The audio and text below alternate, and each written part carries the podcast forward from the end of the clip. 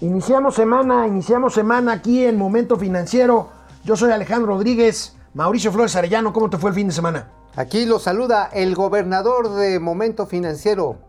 ¿Llamó usted? ¿Por qué lo dices? ¿Por este, la Ya. figura esta del gobernador que... Sí, porque a ver, ¿qué, qué- Gobernador qué de Palacio Nacional, ¿Qué ¿no? tiene que hacer el gobernador de Palacio Nacional? Tiene que ver que estén arregladas las instalaciones, Mira, que se hay- hay una- adapten a las- había, había una oficina encargada de la conservación del Palacio Nacional a cargo Sí, de la Secretaría pero, de Hacienda. Pero ahora van a ir así con, ¿cómo se llama? Su pajarita, así el traje así de mayordomo, así este muy Así como... peti- como- petimetre, pe- petrimetre, así muy elegantitos, y su bandeja de plata. Y, Maître y-. Oye, y además arreglando las oficinas para que sirvan, lo, porque antes era un mugre museo. ¿Para qué quieres un museo?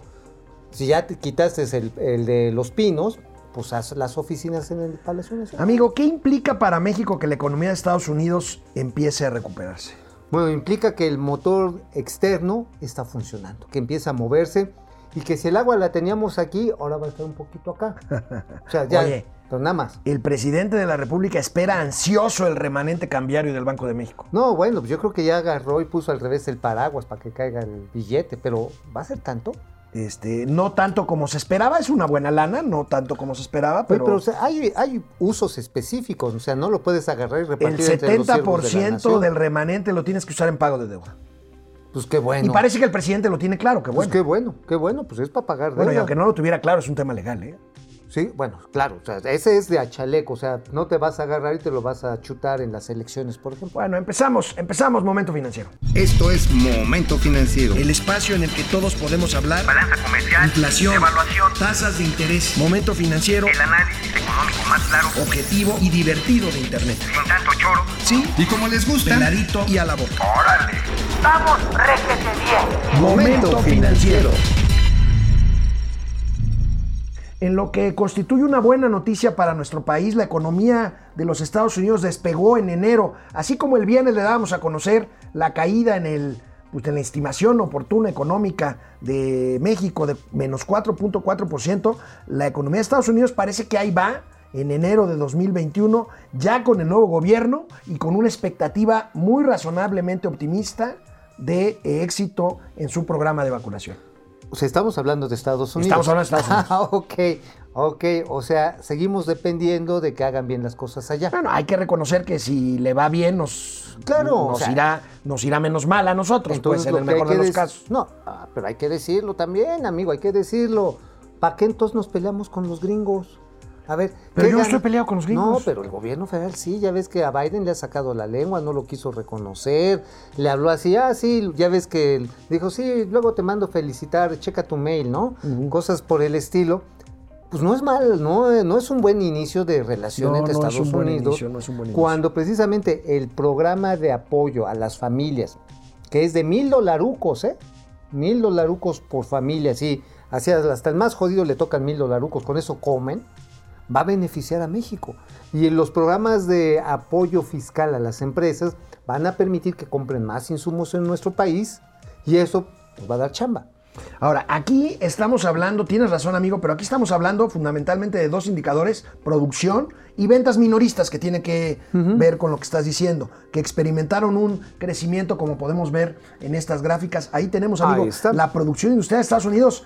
Ahí tenemos pues la caída de la pandemia El golpe y pues la pandémico. Esta sí es una V Ajá, sí, se fue para abajo y después brincó.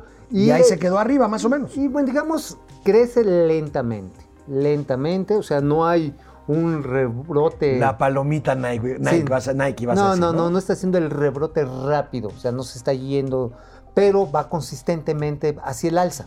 Ajá. O sea, es una recuperación pausada, sobre todo por los tamaños de la economía Ahora, de Estados Unidos. Lo Es podemos ver otra vez para, para, para comentar cuánto fue.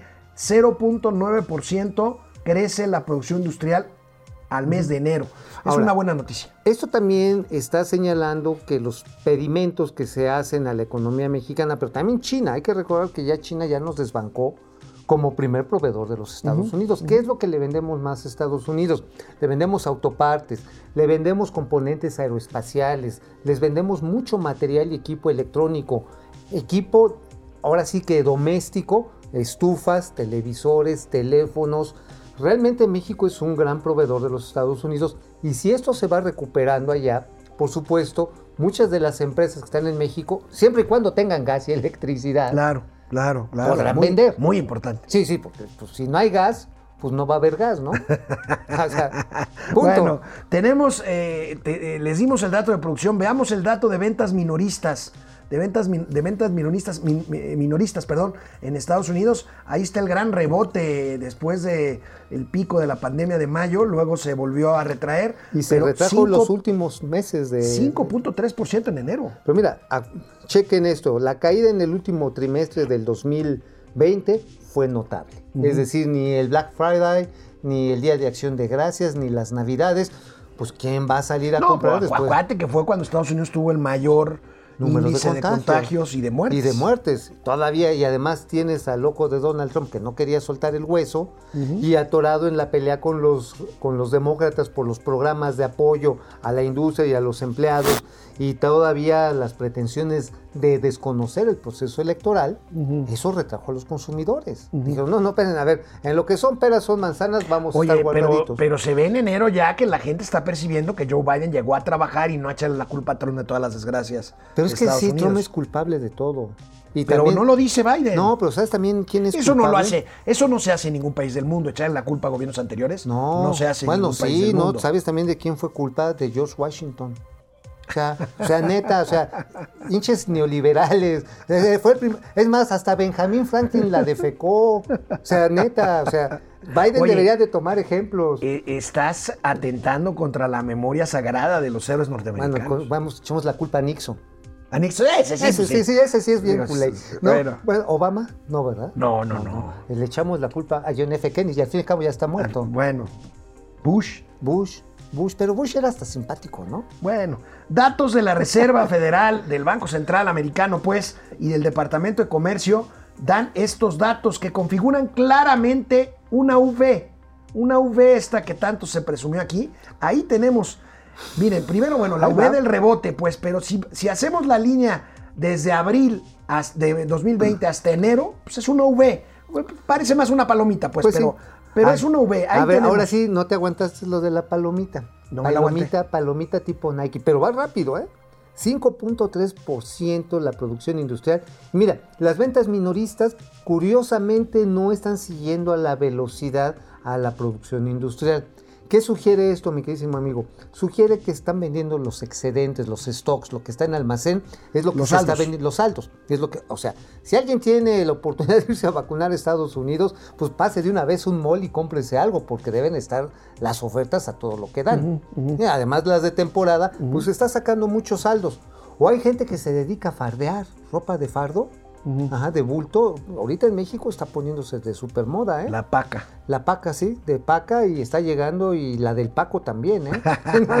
sí, porque son unos Pues mira, tambachotes de al ropa. final del día, esto es una buena noticia para México, amigo. Sí, claro. Ahora, hay muchos, muchos paisanos que viven, que trabajan de aquel lado y nos hacen el favor, no al gobierno, le hacen el sea, favor otra vez las a, remesas. sa- a su familia y a nosotros en consecuencia de mandar dinerito.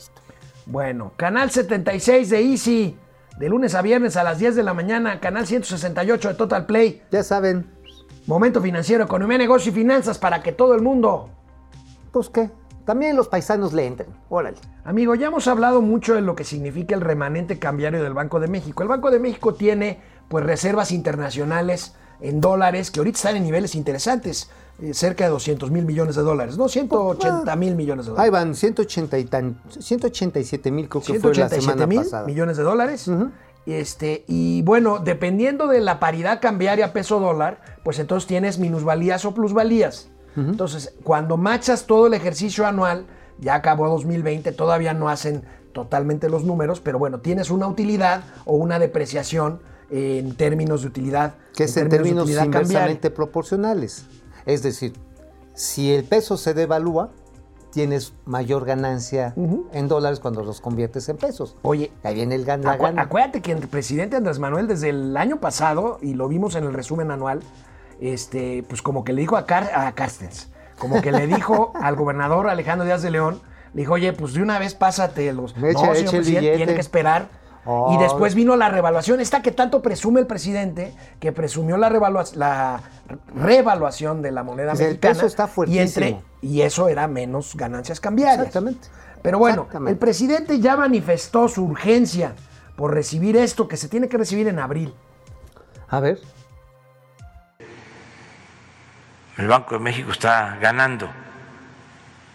Hay reservas en el Banco de México como nunca. Son récord las reservas del Banco de México. Tenemos finanzas públicas muy sólidas en el país. Por eso hemos también resistido la crisis económica sin eh, desequilibrios macroeconómicos. Entonces sí corresponde, de acuerdo a la ley, eh, al Banco de México entregar apoyos a la Secretaría de Hacienda. ¿Y algún cálculo que recibirían y cuánto sería para? Eso ya se están haciendo las cuentas. Este y hay el antecedente que ya lo hicieron en otros años. Ya ya lo hizo Carstens, ya se hizo cuando fue secretario de Hacienda Videgaray, cuando fue secretario de Hacienda MIT. Bueno, hay quienes están ahora en el Banco de México que estaban antes en Hacienda. Entonces, pues ya todos sabemos, ¿no? De cómo hay que hacer las cuentas. Pero no tiene todavía. Todavía no. O sea, ¿está diciendo que le están haciendo de, chile, de chivo los tamales? Pues está presionando. Mira, la verdad es que por algo la ley señala que hasta abril se retornan esto. Ahora, no tiene que retornar el Banco de México la totalidad de la diferencia cambiaria. El Banco de México también tiene la obligación de fortalecer su propio capital. Si hacemos un ejercicio como lo hacía el viernes pasado nuestro amigo Enrique Quintana, puede, no es un pronóstico, pero es un, un escenario. La, el remanente que, del que pudiéramos estar hablando, cuando el peso se devaluó fuertemente a mitad del año pasado, llegó a estar el remanente o podría haber estado hasta 500 mil millones de pesos. Pero después Pero vino- ahorita estaría más o menos en la mitad, quizá un poco menos, 200 mil millones de pesos, quizá un poco menos. Pero además bueno, hay que tomar ahí la lana para el capital. Pero además de esto hay una aportación que se hace al fondo de estabilización. Este de que los ya casi se acabaron. Ah, exactamente. Entonces, se paga deuda. Se tiene que fortalecer esta parte de las de- del guardadito, del guardadito que es para la distribución general de los gastos del gobierno. Y le queda, pues ahora sí que un remanentito. Vamos a ver, vamos a ver. Ahora, en una muestra de sensatez, la verdad, aunque, pues como bien lo viste tú ahorita, el presidente como que les está diciendo a, Banqui- a Banquico, oiga, no se vayan a manchar. Ajá, sí, sí, no, no, no. Pero en una muestra de sensatez, el presidente parece tener claro de cuál es el eh, origen, o más bien el destino que deben de a tener ver, estos recursos. a ver, a ver, a ver. Espero que ese método de Carstens no se haya quedado este,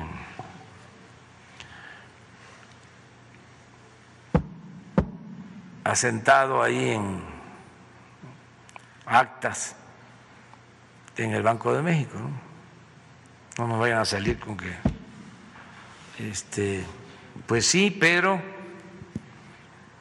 eh, Sí, pero no. No va a ser así. ¿eh? Yo estoy seguro que nos van a dar lo que por derecho nos corresponde, por ley nos corresponde. Y eso va a ayudar a fortalecer. Bueno, eso es para Hacienda. Además, ese dinero eh, no se puede utilizar para cualquier cosa. Tiene que ser para pago de deuda, pero nos ayuda mucho para amortizar deuda. Entonces, para eso se va a utilizar en su momento. Ya, eh, presidente, Oye, si quedó ahí sentado Carstens, pues va a estar cañón moverlo, ¿no? Y vas a necesitar de estos, de estas grúas así que mueven los pilotes de los segundos pisos, ¿no? Oye, amigo, me quedan claras dos cosas. el presidente está presionando, está metiéndole presión al Banco de México. Sí, lo Uno. está cucando, los está Dos, cucando. dos, este, le urge dinero. Sí, sí. Le urge ahora, dinero. Ahora, qué bueno que sea para pagar deuda. Ahora, si pagas deuda, ¿qué sucede cuando traes tu tarjeta de crédito así hasta el tope? La traes así como, como intestino después de 10 tacos de pastor. Le quitas la presión y ya tienes liquidez. Entonces, eso es lo que le puede generar al gobierno mexicano. Pagas deuda, entonces tienes que desembolsar Y en menos pleno, en pleno proceso electoral, amigo. Pero mira, independientemente del proceso electoral, es bueno que se despresuricen porque sí están muy presionadas sobre las finanzas públicas. Ahora, ojalá que el gasto que vayan a mover no lo vayan a mover, cosa que creo que no va a pasar, no me van a hacer caso, para objetivos electorales. No Digo, creo. No creo, ¿verdad? No Eso nada más en Dinamarca hacen no esas creo. chingaderas, Bueno, ¿verdad? oye, pero el presidente también contará con excedentes petroleros. También, Ahí son ay, sí, 184 mil millones de pesos más. ¿Por qué? Pues por la cotización positiva que ha tenido el precio del barril. Pero que lo tuvo en todo el año. O sea, Lo te tuvo en todo el año, al excedente petrolero de todo el año. de todo el año. De- de- bueno, y, y- y también a la proyección para este año, 2021, que parece que hay una relación ahí favorable entre el precio con el que calcularon el presupuesto y el precio ahorita, pues ahorita el dólar está, el barril, perdón, Sí. está ya casi 60 Ahora, el dólares cierre por barril. del año creo que quedaron más o menos tablas. Ahora, en lo que va del año, si el precio se mantiene, se mantiene, está en 57 dólares, si no me equivoco, la mezcla mexicana de exportación más menos, y los de referencia el 60, de Texas 62 62, dólares. 63 dólares, pues entonces lo que vamos a tener ahí es que sí estaríamos por arriba de la expectativa que se puso creo que en 48 dólares. Si vamos a ver aquí las gráficas de nuestros amigos del Universal, están. ahí tenemos precio promedio, pronósticos del gobierno federal y pronósticos de Citibanamex. Exactamente, pero eso 2021. es todo 21. o sea, Todo es 21. Todo 21. Fíjate. O sea, si habría un... El gobierno federal, 42 dólares y ya andamos cerca de 60. O si sea, se ahí serían- mantiene, ajá, sí se mantiene todo el año. Si se mantiene todo, ahí serían el año. 20 dólares más. Ahora, puede subir, barril. Puede subir. Puede subir. Digo, no creo, no sé si vaya a llegar a esos niveles históricos. Ahora, fíjate. Banamex lo trae en 56. ¿Te acuerdas que con Felipe Calderón llegó a 105 dólares? Sí, claro. O sea, ahí sí fue un desperdicio de la... No, no, bueno, ahí la crítica para los gobiernos panistas, tanto el de Fox como el de Calderón, Sí. fue hacia dónde se fueron los excedentes petroleros. Todos los estados tuvieron su auditorio y obras faraónicas a lo tarugo. Este, la verdad está en que hubiera sido mejor, pero hubiera, no existe, fortalecer Pemex. Bueno, fortalecer el hubiera ver, sido buena idea. el precio promedio del barril puede quedar hasta 14 dólares por arriba de lo presupuestado. Ahí ojalá. tenemos. Y la, aunque la producción, aquí está la producción, la Uh, producción sí no hay manera de llegar al, Oye, al- al- a la aguas, meta, ¿eh? ¿eh? El precio de la gasolina va para arriba. Va para arriba el precio de la gasolina. Tarán. O el IEPS menos impuestos. Regresamos después de una pausa. Bueno, pues regresamos con otro tema interesante de estos que van, van saliendo cuando, cuando empiezan a surgir las cifras del cierre del año anterior. Ya Oye, estamos, ya estamos Temas en- que surgen cuando van surgiendo. cuando van surgiendo. Sí, O sea, me- estás, estás muy resurgiente, muy, muy, muy gateliano. resurgidor. Temas que surgen cuando se va cerrando los, los datos del año anterior, ya estamos en febrero, pero aquí un fenómeno interesante es el abandono de viviendas en nuestro país, amigo. Cañón. En los últimos 10 años se ha incrementado un 22% el índice de abandono de viviendas por diversas razones que ya me platicarás. Eh, Pero 22% estás hablando de que aumenta el equivalente a 5 casas de cada 25. Casas. Sí, y muchas de estas casas son casas que se construyeron con créditos de los bancos especializados en vivienda públicos, Infonavit, y también estamos hablando de Fobiste o algunos institutos de vivienda de los gobiernos de los estados. O sea, este nivel de abandono representa una pérdida neta, tanto para el financiamiento público como también para la gente que hizo estos ahorros, que dio ilusionado su, su enganche, que empezó ahí a amueblar la casita y que suspiraban y se agarraban las manitas, sí, mi vida, por fin. Nuestro estamos juntos". nidito de amor. Nuestro y entonces, oye, ¿a quién le estás hablando? ¿A mí o al vecino? Porque eran parecitas de este tamaño. Alguien se echaba un purrón y hasta tenías que hacerte un Oh, lado. tenías que salir con la A ver, Es que escatología. también eso, a ver, amigo, ¿no te ha sucedido que luego entras a estas casas pequeñas y están tan mal construidas que dices, ah, caray. Por eso las abandonan también muchos. ¿eh? Porque hay malos niveles o, y malas o por la ubicación. Pero bueno, vamos a ver la nota esta A ver, de- bien. del financiero. Ahí tenemos del financiero 22% del abandono. Ahorita vamos a ver las cifras, las cifras específicas, pero un dato, amigo. 14% de los inmuebles en México se encuentran deshabitados. 14%. 14% y aquí están los principales. Estamos hablando de cuántos estados. miles de vivienda. Échenle ahí la suma rápido. Entre todos estos estados son miles de viviendas. Échenle. Estamos hablando Fíjate, prácticamente de dos y medio En millones. el Estado de México, fíjate, esto es interesante porque son millones. 611 mil viviendas abandonadas, que son pues en lugares completamente lejanos, Hasta casa de Juan de sin la servicios Quijurria. urbanos, sin transporte, que la gente pues los deja porque pues no tienen ni siquiera Lugares a los que Diosito no llegó porque le dio miedo. Sí, Dijo, sí, no, sí. a esa pecera no me subo. Eh, sí. A ver, trayectos de dos o tres horas, nada más para ir al, al trabajo y regresar, lo hicieron inviable. Ahora, también fue negocio mal, mal habido de muchas desarrolladoras que agarraban, encontraban barato, construían hasta casa de Juan de la Jijurria, se los colocaban a los trabajadores, a los de menos ingresos, los ilusionaban con tener su casita. Pero ya el momento de la cruda realidad de que te echas un trayecto, la gente dice, no, mejor de a tiro me quedo otra vez en la casa de mi mamá, rento un cuartito Bueno, y no me tiro A- tres horas. Así nacieron las urbanizaciones en, en la ciudad- zona metropolitana en la Ciudad de México en los años 60, 70. 70. Este, así, así nació Cuautitlán Izcalli. Bueno, Cuautitlán ya era Cuautitlán, pero vaya, me refiero Izcalli como zona conurbana, conurbada. Cuautitlán, este, todo lo que es Calostoc, Ajá, este, eh, toda la parte. Ixtapaluca. Ixtapaluca, Los Reyes, La Los Paz, Reyes, La Chalco. Paz. Ajá, todo O sea, eso todo eso surgieron así, justamente. Y fue una mala planeación urbana porque decían, si estás aquí luego, luego, sí. Pero conforme se fueron saturando las zonas urbanas y los servicios, pues obviamente que las vialidades y los sistemas de transporte colapsaron. Hoy, por ejemplo, los amigos que trabajan, en, pongamos, en una plaza en Santa Fe, muchos de ellos se trasladan desde, pues, desde tu ciudad Nesa, se trasladan desde Son Chalco. tres, cuatro horas de Tres, transporte. horas. Entonces, obviamente, cuando encuentras ese nivel de friega, pues dices, ¿sabes qué? Mejor vendo, dejo la casa que tengo ahí y me traslado algo Fíjate, más cerca. Las viviendas deshabitadas en México se ha mantenido en 14% durante 10 años, aunque se ha incrementado la ocupación informal. Pues sí, o sea, lo informal es que agarran y se meten a la brava. Sí. Sí, de, de hecho, los fíjate, paracaidistas que les decía en mi tiempo. va- son los que ahora sí son los metodistas, se meten a todo. Hasta. Hasta el extinguidor se meten. Sí, no, vieras. eh, la verdad está en que encuentras de repente quienes están habitando casas y no tienen papeles. También ese es un problema de seguridad en la propiedad de, la casa, de, la- de los bienes inmuebles rudos. Pero también otro factor que está jugando es la inseguridad. La inseguridad es muy importante, la violencia intrafamiliar propia de la lejanía, del aislamiento, del alcoholismo, en fin. No, ver, pues, con los borrachos no te metas. Bueno, no, también, si no, el alcoholismo no, es mala no, onda, no, sí es yo mal creo que- Yo creo que eh, tú eres buena copa. Sí, sí, digo, mira, pues sí, soy como 34, ¿ven? Pero pues eso, eso es natural. No, no, no, echarse unos tragos con los amigos Ah, bueno, eso sí, pero sí, ya cuando es alcohol para embrutecerse y para violentar. y para violentar, eso sí es mala onda. Y sabes que también otro de los factores que tienen mucho peso ahí es la carencia de servicios educativos, la carencia de servicios médicos y de entretenimiento. Sí, Sí, vaya no que sí. nada. Bueno, este fenómeno, este fenómeno también lo que ha hecho es que eh, colonias populares en la Ciudad de México han destruido viviendas viejas y se han edificado pues eh, multifamiliares de varios pisos para comercializar vivienda de clase media y media baja. Bueno, que eso no es una mala idea. Ya en las ciudades eh, principales de nuestro país, las opciones por el costo de la tierra es hacia arriba.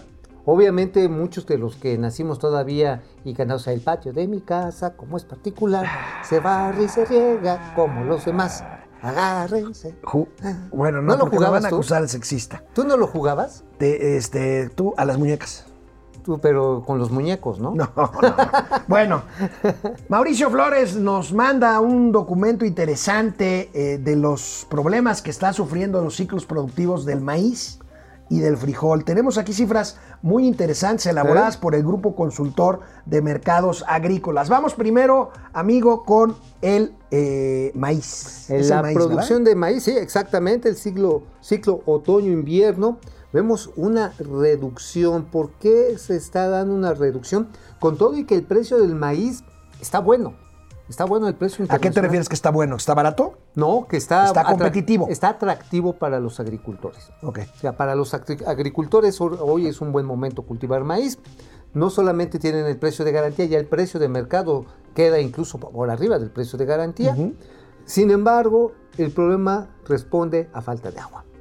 Estamos en un ciclo de sequías. O sea, ya nos agarró el frío, ya nos agarró la pandemia, ya nos agarró... El que no va a haber la- gas. Ajá, no va a haber gas. Oye, pues ya chole, ¿no? Ahora- no ahora hay el agua. Ahora el, el agua, es- y eso sí no es solamente culpa de un Y problema entonces, de planeación. ¿cuál es tu pronóstico para resolver esta parte del ciclo No, pues productivo? lo que vamos a tener es que necesitaremos importar y eso nos va a costar lana, divisas. Y por lo tanto vamos a ver la necesidad de que en algunas áreas se empiecen a mover hacia otro tipo de cultivos más resistentes a las sequías. Ok. Por ejemplo, el trigo, el trigo cristalino, que es una innovación del CIMESTAP, del Centro de Investigación. Y estudios avanzados son buenísimos, que les quitaron lana. Bueno, ahí, Ahí tenemos está. el ciclo del frijol, amigo. ¿Qué onda? Ajá, mira, para sacarles de duda, aquí lo que ustedes están ¿Son- viendo. ¿Estos son frijolitos de todo el país o son frijol- frijolitos de Apizaco? Pues son los de Sacoslovaquia porque ya estamos importándolos. Mira, por ejemplo, el azufrado. ¿Tú sabes cuál es el azufrado? no. no, no, no es el que huele a azufre. No, no, y tu nariz sufre. No. El, el azufrado es uno que es así como jaspeadito. ¿Como, peruano? Más o menos, ándale, jaspeadito así, blanco y con cafecito. Ajá. Entonces, ahí lo ves, tenemos un precio al productor que va para abajo.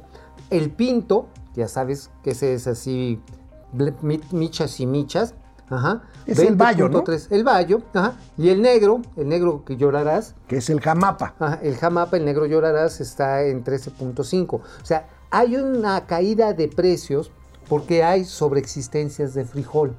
Ay, sobre, Hay ¿hay sobre oferta? sobreexistencias, sí. ¿Están los inventarios llenos? Están llenos los inventarios de frijol. Ahora sí que aquí lo que hay que tener en cuenta es las posibilidades de ser autosuficientes en gas natural. Bueno, todo sobre, oferta de frijol, amigo. este, Así es, así es. Y, Y, pues y entonces, pues eso va a hacer que baje precio. va a ser precios más bajos, así que aprovechemos para producir gas. Vamos a una pausa y regresamos a Momento Financiero.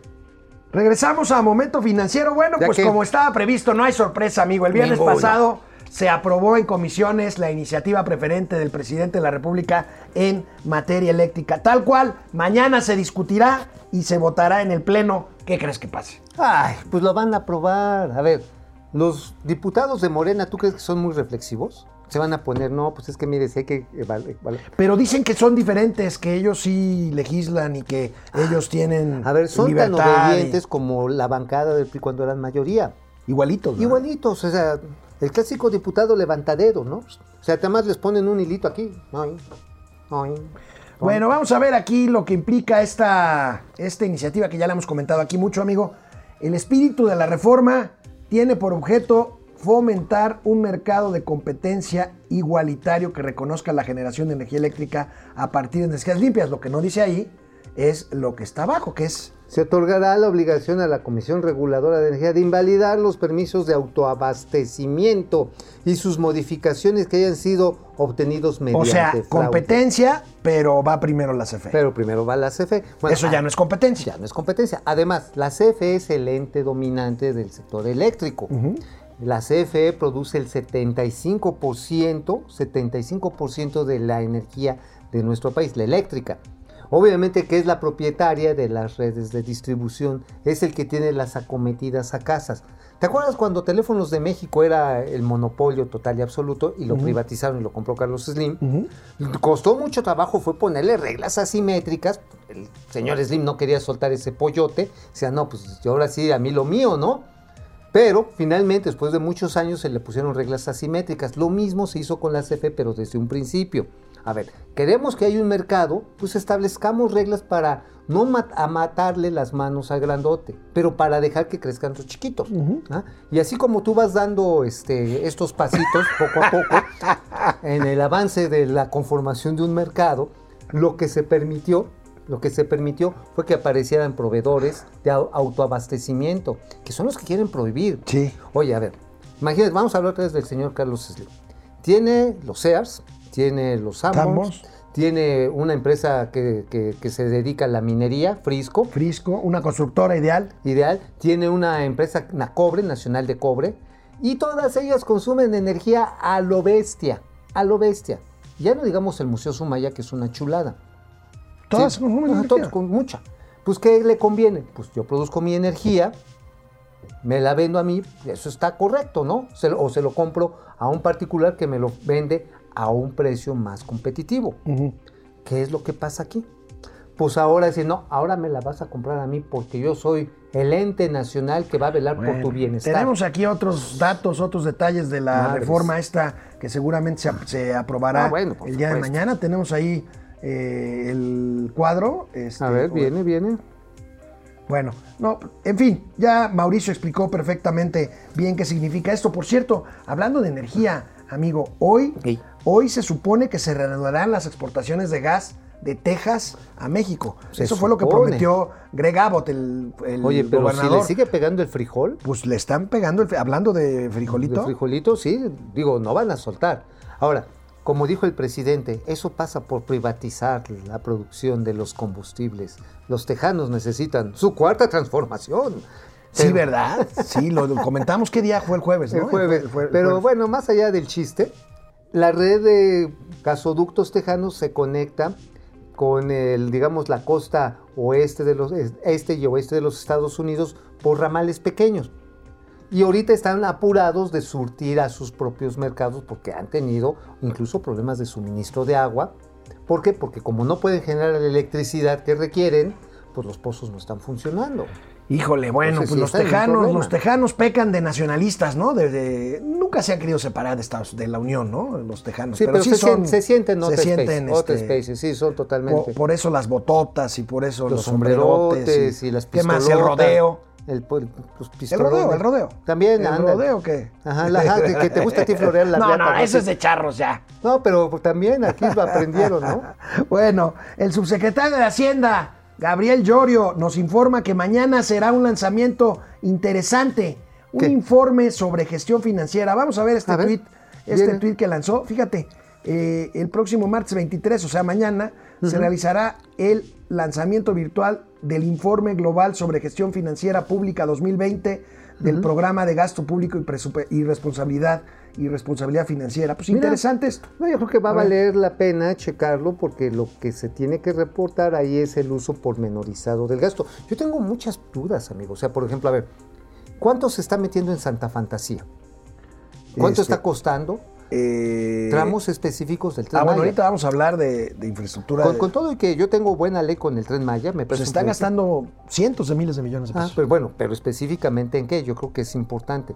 O cuánto se está metiendo en dos bocas en cierto tipo de contratos, por ejemplo, ICA que no le paga a sus trabajadores. ¿Qué, qué Oye, está por cierto, ahí? hay que desmenuzar ya los nuevos anexos de la revisión de la, cun- de la cuenta pública 2019 de la Auditoría Superior de la Federación que se entregaron el sábado y que hay que empezar a revisarlos con lupa porque, porque tienen que ver justamente con las obras insignia del gobierno, con lo que acabas de decir, con Tren Maya, con Dos Bocas, con Santa Lucía. Oye, pero también uno que no mencionamos casi porque se ha hecho muy poco, el corredor multimodal del Istmo de Tehuantepec, porque ahí había algunos planes. Oye, pero de ese ya no se ha hablado, ya no están haciendo nada, ¿y qué? No, sí, sí están rectificando la vía del tren, o sea, la están rehaciendo. O sea, no están haciendo nada.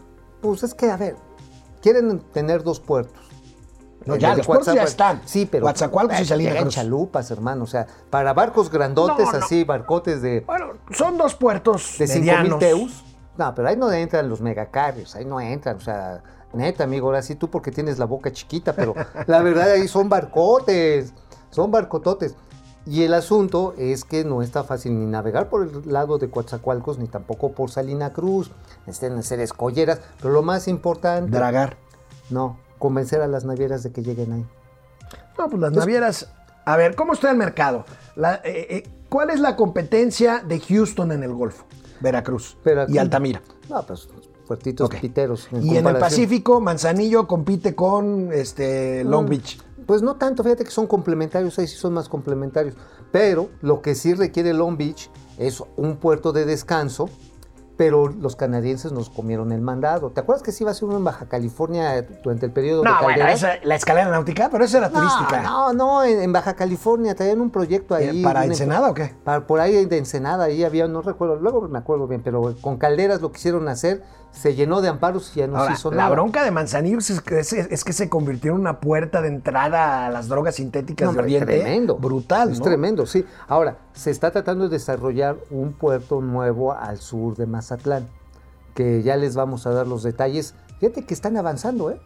Al sur de Mazatlán, más o menos por dónde. por hacia Teacapán. No, no, no, no empieces. No, con no, ay, ¿no eso, conoces eso. Teacapán? Teacapán, no. ¿No? No, pues te voy a mostrar el Zacapán, está ahí muy cerquita. No, sí, de veras, se comen camarones bien Bueno, ricos. canal 76 Aunque no de Easy por es Vive TV, está canal mal. 168 de Total Play, es Mundo Ejecutivo TV, Momento Financiero, Economía, Negocio y Finanzas para que todo el mundo, Hasta los es- camarones. hasta los estibadores, Entiendo. les entienda.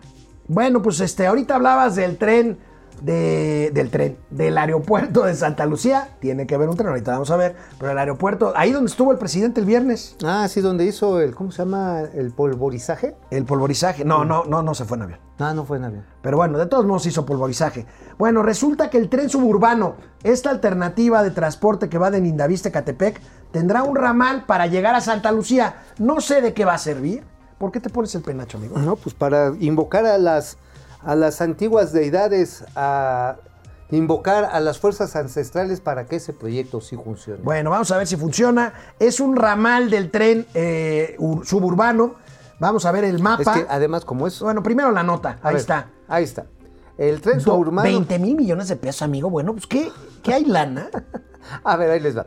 20 mil millones de pesos, yo creo que nada más van a ser los durmientes. Y se los están durmiendo. A ver, ahí les va. Uno que está más o menos de, ese, de esa longitud, tú que te gustan las cosas largas.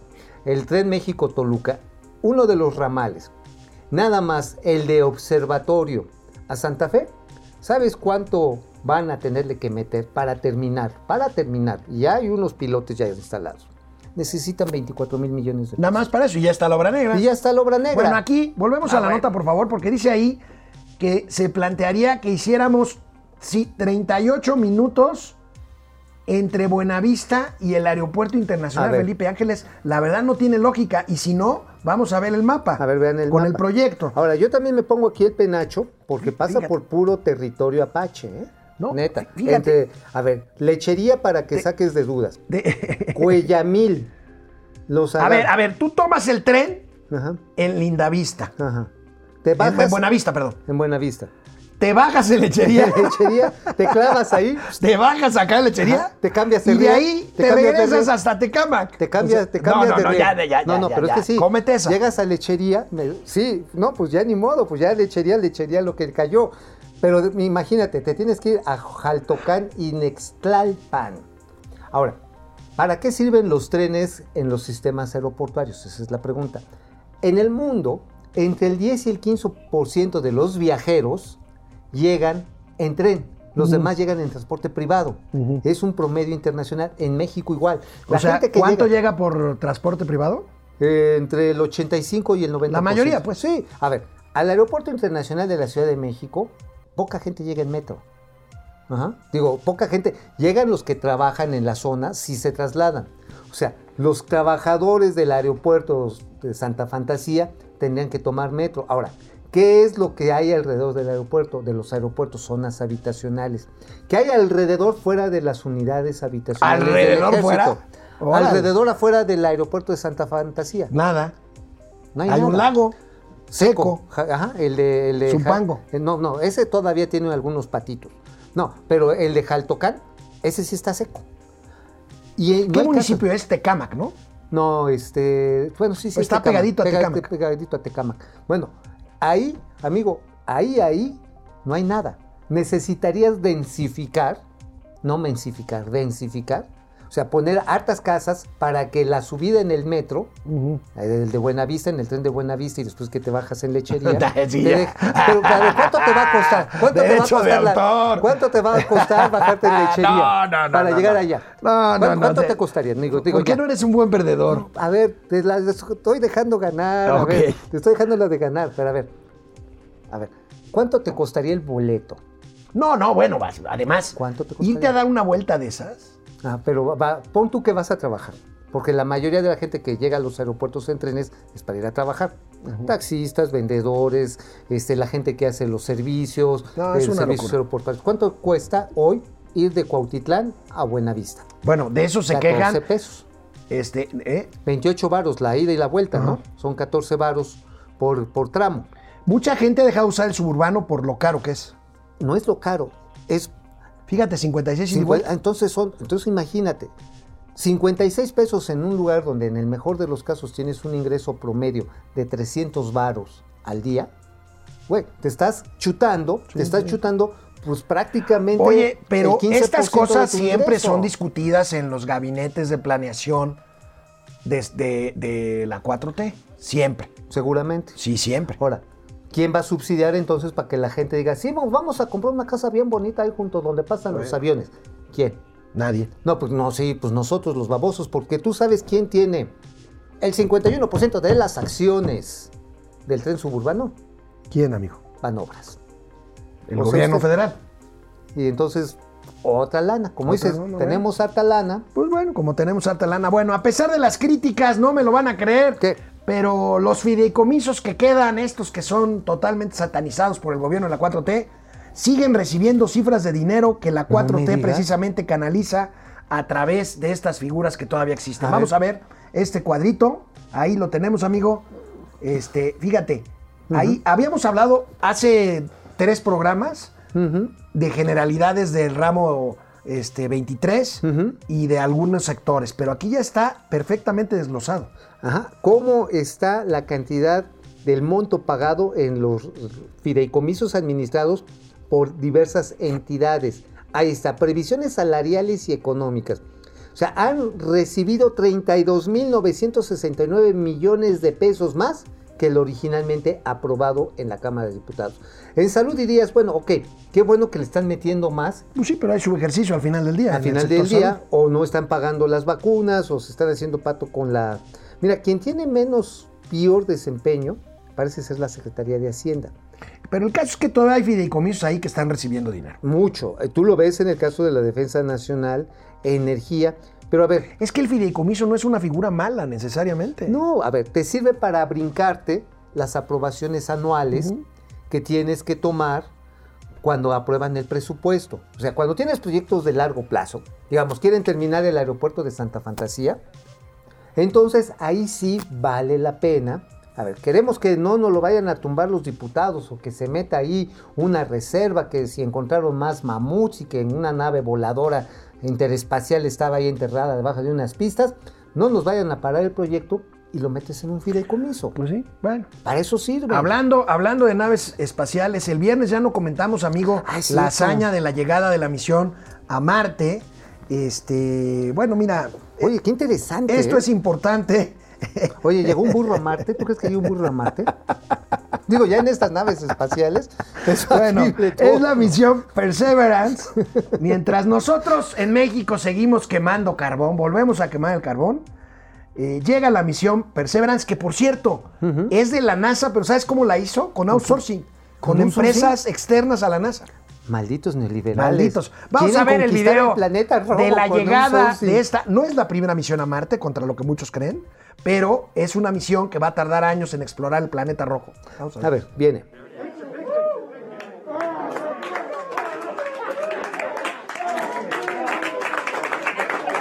The team has just put the first image from Perseverance on the surface of Mars. Now, it comes from the engineering cameras known as the hazard camera. Uh, this camera is mainly used to help the rover drive safely around Mars, and we will get higher resolution photos later in the day. Oye, ¿no, no llegó a Santa Lucía? Parece Santa Lucía, ¿verdad? Sí, así dije. Cuando bajó el, el- el El avión presidencial. presidente. Bueno, es Marte, fíjate, parte de la Guerra Fría del siglo XX, ahí están las imágenes De los vehículos. bárbaras, este es el vehículo que va a explorar durante varios años Marte. Parte de la Guerra Fría del siglo XX fue la carrera por la conquista del Ahora, espacio. ¿Y sabes ahora para qué es? Para buscar métodos para terrificar Marte. Para sí. mandar allá, este... Sí, para ver cómo se puede reforestar, se pueden generar otra vez una Mira, ahí atmósfera. está el momento del amartizaje. Ándale. Es como cuando México mete gol ahí en, No, en qué Los emoción. Pinos, ¿verdad? no, no, pues sí, Qué imagínate. padre, ¿no? Qué padre. Bueno, pues nosotros algún día mandaremos a alguien pues muy lejos. Tú te irías con tu burrito a Marte, ¿no? Pues yo sí, yo, yo no le hago el feo. Nos vemos mañana martes. Adiós. Bye. thank